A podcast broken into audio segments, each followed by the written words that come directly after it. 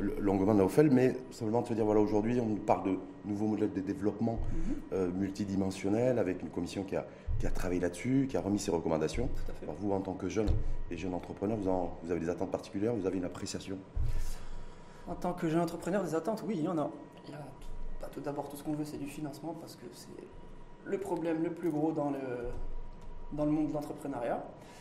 Et aussi tout ce qui est accompagnement. Parce que quand on vient entreprendre, on a envie d'entreprendre, mais on est perdu. On est perdu, personne ne nous aide, on ne sait pas. Donc on est obligé d'apprendre sur le terrain. Des fois, on se perd, des fois, on réussit.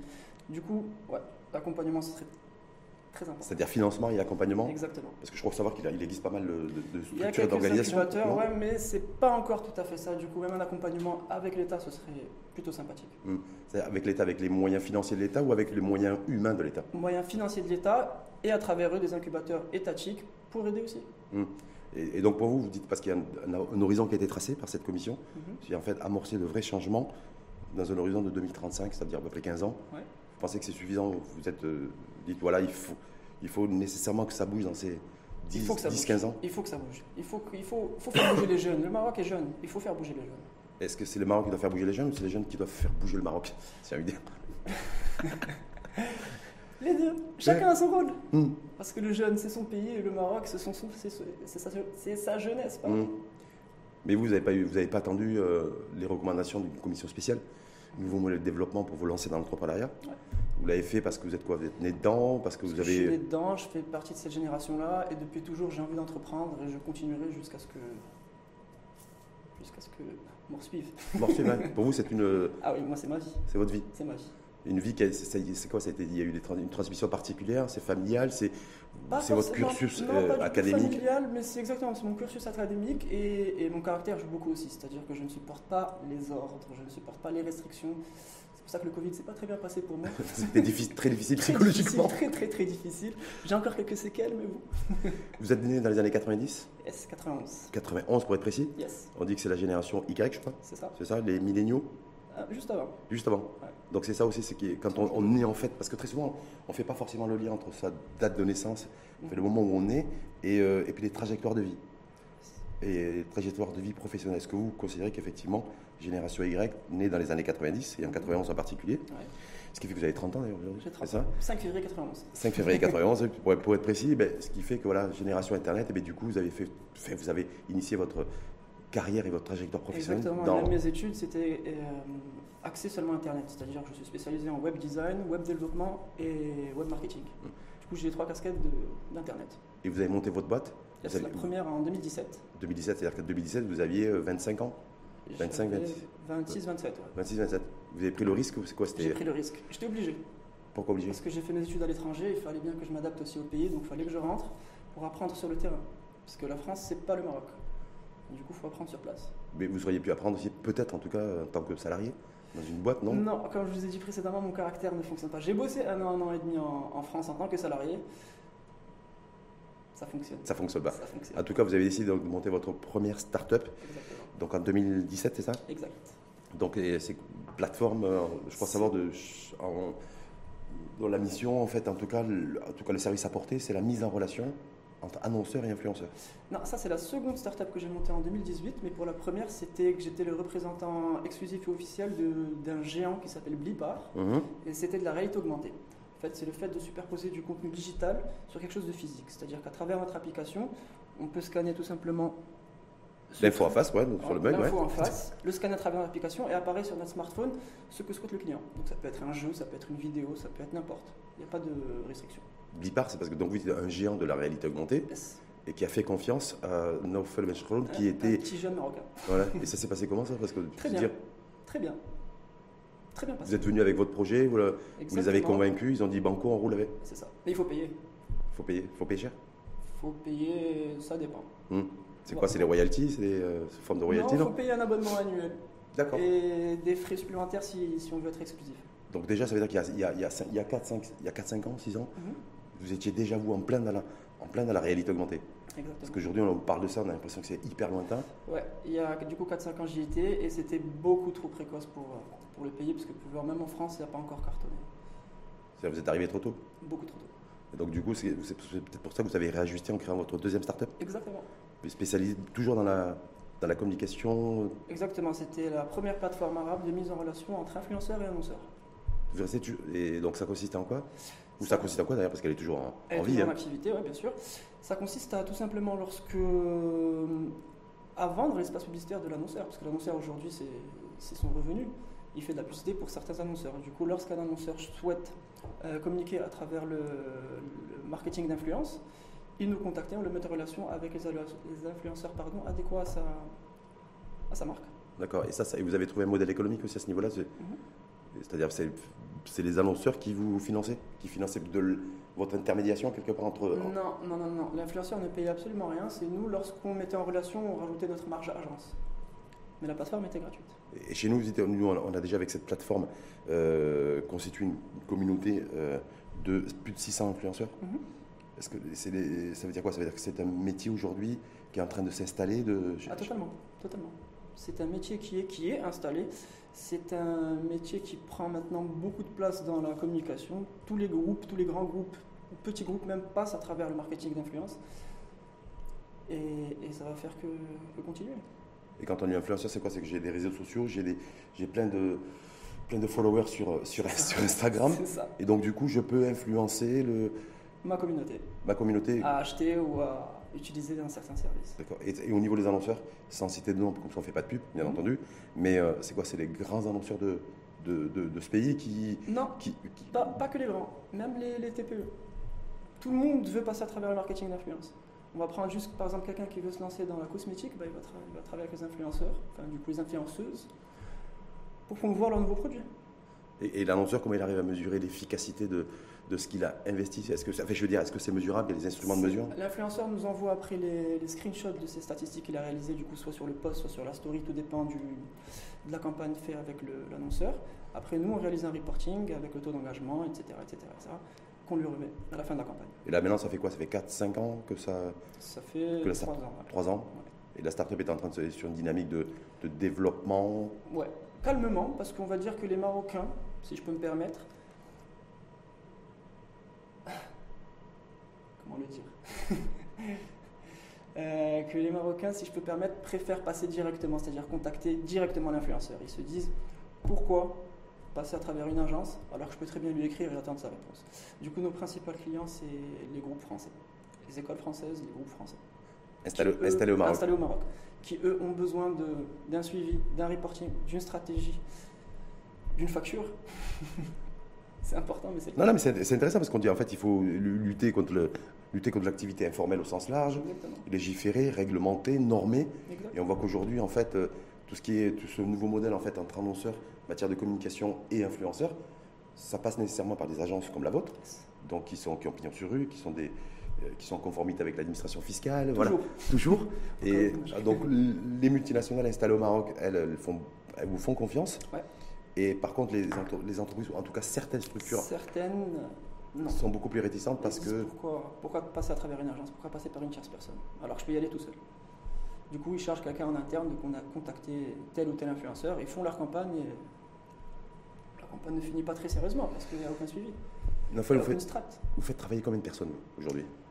Aujourd'hui, euh, à travers euh, Tatir, on est 5 personnes. Ouais. Voilà, on est 5. Hum. Mais avec- parce, que, parce que je sais que vous avez également créé, vous venez de créer une, une autre startup, Exactement. donc c'est la troisième, Yes. Power Society. Power Society. Donc et là, là, c'est euh, donc si on, si on englobe toutes les toutes les startups que vous avez créées, vous faites travailler combien de personnes au global? Non, 5. Cinq. C'est cinq personnes en fait, c'est le qui font. euh, Qui sont principalement sur Tatir. Pour celle-ci, on n'est que deux avec mon cofondateur, parce qu'on vient de déployer il y a deux petits mois, à la sortie de Ramadan. Et du coup, pour Power Society, on n'est que deux pour le moment. Power. Donc là, c'est ça. recrutement très, très bientôt. Ça, c'est ça en fait. Power. Exactement. Ça, c'est ce que- vous avez créé et c'est quoi en fait concrètement? Alors, nos Powerbox, qu'on appelle Powerbox, c'est des bornes de rechargement qu'on met à disposition des restaurants. Et du coup, avec leur câble intégré, les consommateurs du restaurant peuvent directement recharger leur téléphone sur leur table.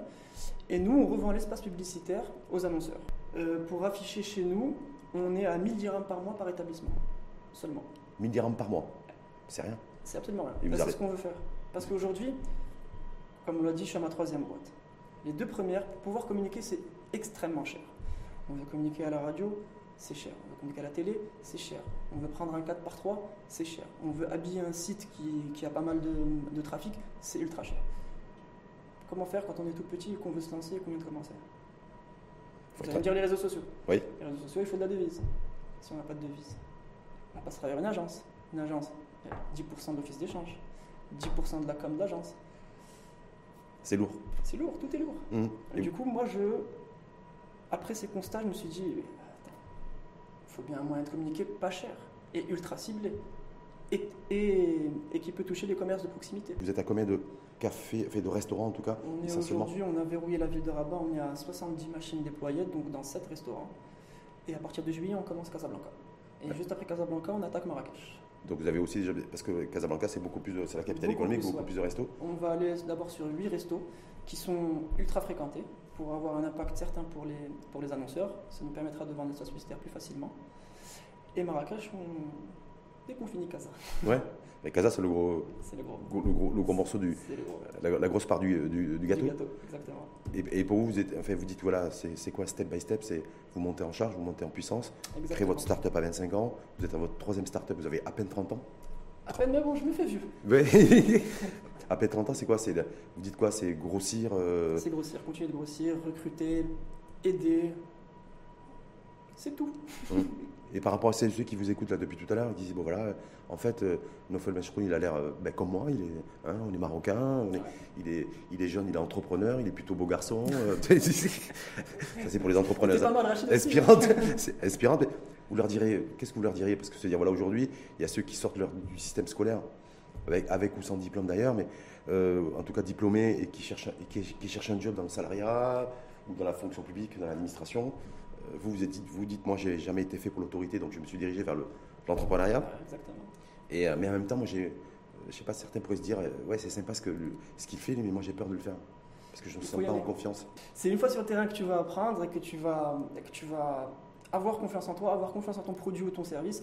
Et c'est obligé. Si tu as envie d'entreprendre, il faut y aller. Si tu restes à dire ouais j'ai cette idée, j'ai envie de faire ci, j'ai envie de faire ça, mais tu le fais pas, bah, c'est du temps perdu. C'est du temps perdu. Mais en même temps, je, je considère peut-être que d'avoir peur, en tout cas d'avoir le sentiment de, se planter, de prendre voilà, de, cette culture du risque aussi, on ne l'a pas, tous quoi. Tout le monde a peur. Tout le monde a peur. Moi j'avais peur en arrivant. Tout le monde a peur, mais il faut y aller. Il faut forcer. Il faut y aller. Si vraiment tu veux entreprendre, vas-y, mmh. monte ton truc. Et maintenant, avec Intelart, tout le monde peut essayer aussi. Avec le programme de financement à 1,75, c'est ça pour le. Euh, ouais. Voilà. Vous, avez, vous l'avez utilisé, vous, le, Je l'ai utilisé pour ce projet-là. D'accord. Mmh. ça vous a permis de lever, euh, de lever Alors, combien J'ai demandé 300 000, on m'a donné 250 000. 250 000 ouais. dirhams, dirhams. financé à un taux de, donc préférentiel Exactement. de 1,75 que vous avez pris sur combien de temps Sur 3 ans. Sur Avec 3 ans. une franchise d'un an, donc on va dire 4 ans. Sur 4 ans ouais. Vous êtes dit, et vous, ça vous a permis de, de, de, de lancer, d'amorcer De lancer, exactement. D'accord. Mais euh, même si c'était dans un secteur comme le, comme le digital et autres, il n'y a pas eu de réticence éventuelle de, du secteur bancaire Non, parce que c'est des machines, c'est du hardware. Du coup, s'il y a problème, ils les récupèrent. Ah d'accord, c'était ça l'hypothèque Parce que très souvent, on dit les banquiers, un, ils ne prêtent qu'aux riches, et deux, ils prêtent avec une méga euh, Tu rentres même pas le rencontrer. Et ça a été facile de convaincre le, le banquier de... C'est vrai? On a un business model assez solide. Avec euh, quoi Avec un, échéancier, une échéance, avec un. Pardon? Avec, avec une échéance, avec un échéancier. Comme vous dites, on a un business plan relativement solide. Il repose sur quoi? Il repose sur que en, si, si vraiment. Enfin, si vraiment. Comment dire ça? Euh, Si le projet suit, on est très vite rentable et extrêmement rentable quand vous dites très vite rentable, parce qu'on dit que dans l'industrie, il y a des seuils de rentabilité de 7, 8, 9%. Est-ce que vous, dans votre activité, euh, je ne vais pas dire qu'il va, il va, il va rapidement devenir milliardaire, hein, Nofel, mais c'est pas ça, mais je ne pense pas que ce soit votre mais objectif. Je pourrais commencer à me verser un salaire. Voilà. Ah ouais. Bah oui, quand on est start-upper, entrepreneur, au début, rien ne va dans la poche. Tout, va dans, tout vous, va dans, la société. Vous réinvestissez complètement tout. Et par rapport aux 250 milliards que vous avez levés, concrètement, ça vous a permis de quoi d'investir sur mes machines de produire vos machines ouais. C'est-à-dire fabriquer ça avec, euh, Oui, fabriquer, mais de Chine, mais avec euh, quelques petits changements faits par nos parts. Hum.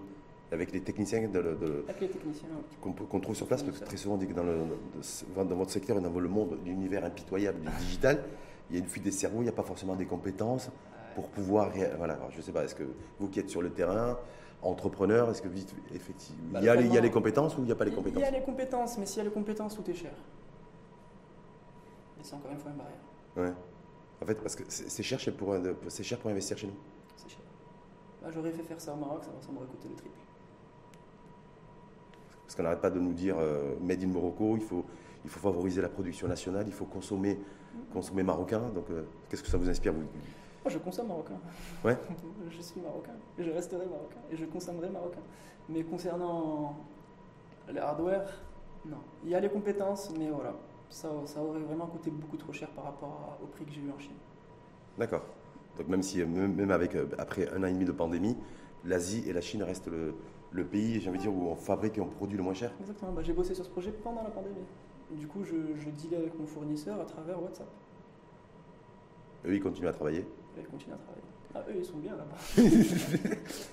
et vous avez, mais en même temps, eux, ils produisent, euh, mais en même temps, vous avez créé, vous. Donc il y a une valeur ajoutée aussi que vous avez, vous, apporté en tant que, en tant que jeune. Mhm. totalement. Vous, en tant que trois startups, 30 ans, est-ce qu'il y a encore des choses qui vous motivent?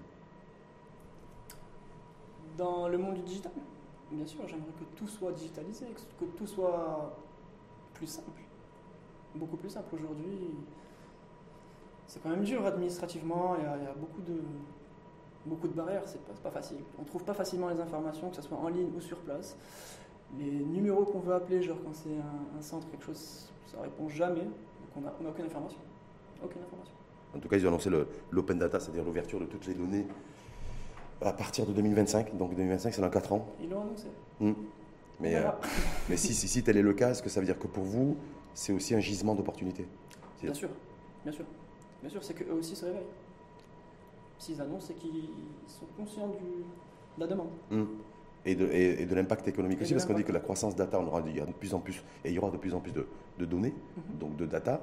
Euh, encore faut-il être équipé aussi en, infra, IT, et sécuriser la donnée. Mhm. Mais donc ça veut dire aussi que ça aura euh, plus de, plus de start-upers demain, plus d'opportunités business. J'espère, il faut. Aujourd'hui, moi j'ai la, chance et le privilège de recevoir un Nofel Benchrono qui lui est génération Y, qui est né dans les années 90, donc né, c'est la génération Internet. Yes. Voilà. Et qui, voilà, et qui aujourd'hui, euh, j'ai envie de dire 30 ans après, est à la tête de trois startups. Euh, la troisième qui, que vous avez montée il n'y a pas très longtemps. Exactement. L'an dernier, c'est ça? Euh, non, celle-ci, on l'a déployée il y a deux mois. Mais on a bossé dessus pendant la pandémie. Pendant la pandémie, donc pendant, pendant 2020 2020, voilà. La création, on va dire, c'est fin décembre, fin décembre 2020. Si l'État fait plus de. respecte en tout cas ses engagements d'open data, donc de rendre publiques toutes les, toutes les, toutes les, toutes les données, mhm. Données publiques, donc euh, ben, ça, peut-être que vous serez demain à la tête d'une holding de start-up. J'espère. une usine. Une usine de start-up. J'espère. Et autour de vous, vous avez euh, qu'est-ce qu'on vous dit? On, vous regarde avec un, avec quoi c'est Dino Felbechron Oui, c'est un modèle inspirant, c'est quoi? Autour de moi? Ah, autour de moi, ça va. La vérité, mes amis, je me suis, enfin mes amis qui sont encore, euh, enfin qui sont au Maroc, pardon, aussi veulent entreprendre, aussi essayer d'entreprendre. Du coup, ça va. Donc tout ce qui m'entoure, en tout cas amicalement parlant, c'est principalement des entrepreneurs. Soit des repreneurs, soit des entrepreneurs. Du coup, on est tous un petit peu dans la même vision. Donc vivement la création et la mise en place d'un royaume, royaume numérique? Pardon? Vivement la, mise ah en place d'un royaume numérique? Vivement. Et, dernière petite question, est-ce que vous avez des connexions aussi avec des jeunes entrepreneurs un peu, peu partout dans le monde aussi? Parce qu'il y a des... On a reçu d'ailleurs dans cette émission podcast euh, jeune, des, euh, je pense à Jafala Alami par exemple, qui est en France, à Paris, lui aussi start-upper, un peu dans le même secteur ou segment que vous, la publicité, la publicité euh, digitale aussi. Voilà, Est-ce qu'il y a des connexions aussi diaspora Est-ce qu'il y a des connexions, ou hors diaspora d'ailleurs Il y a des connexions, mais pas avec ceux qui sont encore étranges. Il y a des connexions avec ceux qui sont rentrés et qui désirent entreprendre ou qui ont entrepris. Là, il y a, il y a une bonne connexion. Parce que je me dis, avec le réseau diaspora, il y a beaucoup de pays d'ailleurs dans le monde, ça peut être, ça peut être porteur aussi, bien pour vous que pour eux, et de créer aussi un écosystème maroco-marocain. Ça peut être, c'est une bonne idée. Hmm tu devrais te lancer. Ben, merci en tout cas. Mais euh, donc, dernière petite question, les projets, dont vous avez dit, avec, le, avec Power Society, donc euh, cette petite décane, Power. Petite hein, beauté. Petite beauté, voilà. Euh, donc développement, déjà développement à Rabat. Vous allez vous attaquer à Casablanca, À dans les prochaines semaines Euh, ben, cette semaine même. Et ensuite, vous irez, vous irez éventuellement partir sur, du côté de Marrakech après avoir balisé, si je, puis, si je puis dire, Rabat. Ouais. Et en tout cas, bonne chance à vous. Merci beaucoup. C'était sympa, sympa de, de vous recevoir. C'est toujours ça. Non, faut parce que c'est toujours. En plus de démarrer un lundi avec vous, lundi soir, c'est voilà, c'est inspirant aussi. Merci. Un jeune Marocain, entrepreneur, dynamique, qui a à peine 30 ans, hein, À peine. pas de euh, cheveux blancs et qui a déjà monté trois startups. C'est cool ça. C'est hyper cool. Merci en tout cas à vous Merci Rachid. et bonne, bonne continuation surtout et, bonne chance pour l'avenir. Regardez l'info en face. Merci beaucoup. Ciao. Merci.